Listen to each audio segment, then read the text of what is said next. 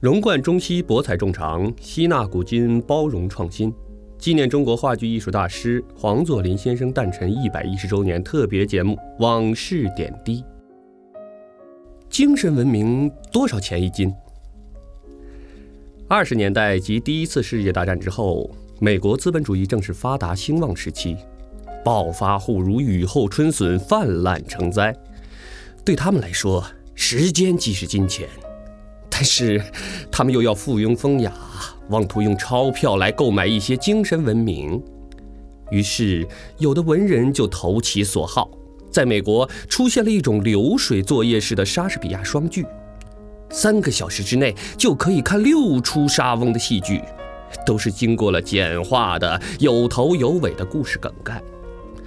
暴发户们用一下午时间就可以对《哈姆雷特》《奥赛罗》《威尼斯商人》等等大发议论，到处可以听见不学无术的商人对莎士比亚戏剧评头论足。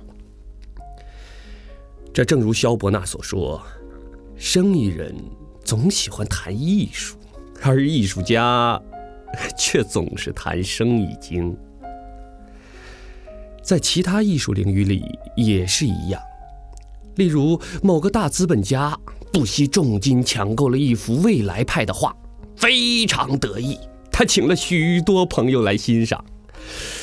大家看了之后也纷纷表示赞扬。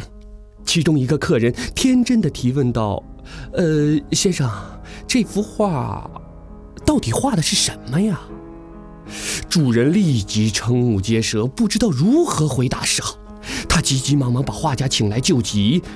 画家站在自己的画前，思索良久，慢吞吞地答道：“呃，当我画好它的时候，画的什么内容，只有我和上帝知道。那现在呢？呃，就只有上帝独家知道。”大家好，我是上海话剧艺术中心演员齐白雪。收听纪念中国话剧艺术大师黄佐临先生诞辰一百一十周年特别节目《往事点滴》。